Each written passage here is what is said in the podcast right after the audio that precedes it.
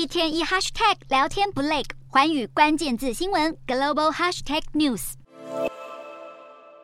中国国务院总理李强面带微笑与五十二个国家及国际组织新任驻华使节和代表握手寒暄。身为中国第二把手的他，按照惯例，他应该会在中共建政七十四周年招待会上发表谈话，但习近平却亲自出马。随着习家军一一中箭落马，如此敏感的时间点。李强没有在见证招待会上讲话，着实让人狐疑了一把。而紧接着，总部位于美国纽约的杂志《北京之春》报道则指出，李强的夫人林环利用丈夫权力左右政商关系，两人名下拥有杭州西湖两千四百万人民币房产，并且李强夫妻与已经黑化很久的阿里巴巴创办人马云之间有私交，因为中间有共通关系人，现任阿里巴巴集团副总裁高红斌，因此传出李强就是透过高红斌将马云劝回国的。而李强的女儿。李颖被曝是习近平的干女儿。李颖自大学毕业后，随即在一家建筑设计公司混得风生水起，接到的都是国家级大单。除此之外，这家公司先后被丹麦及美国公司收购，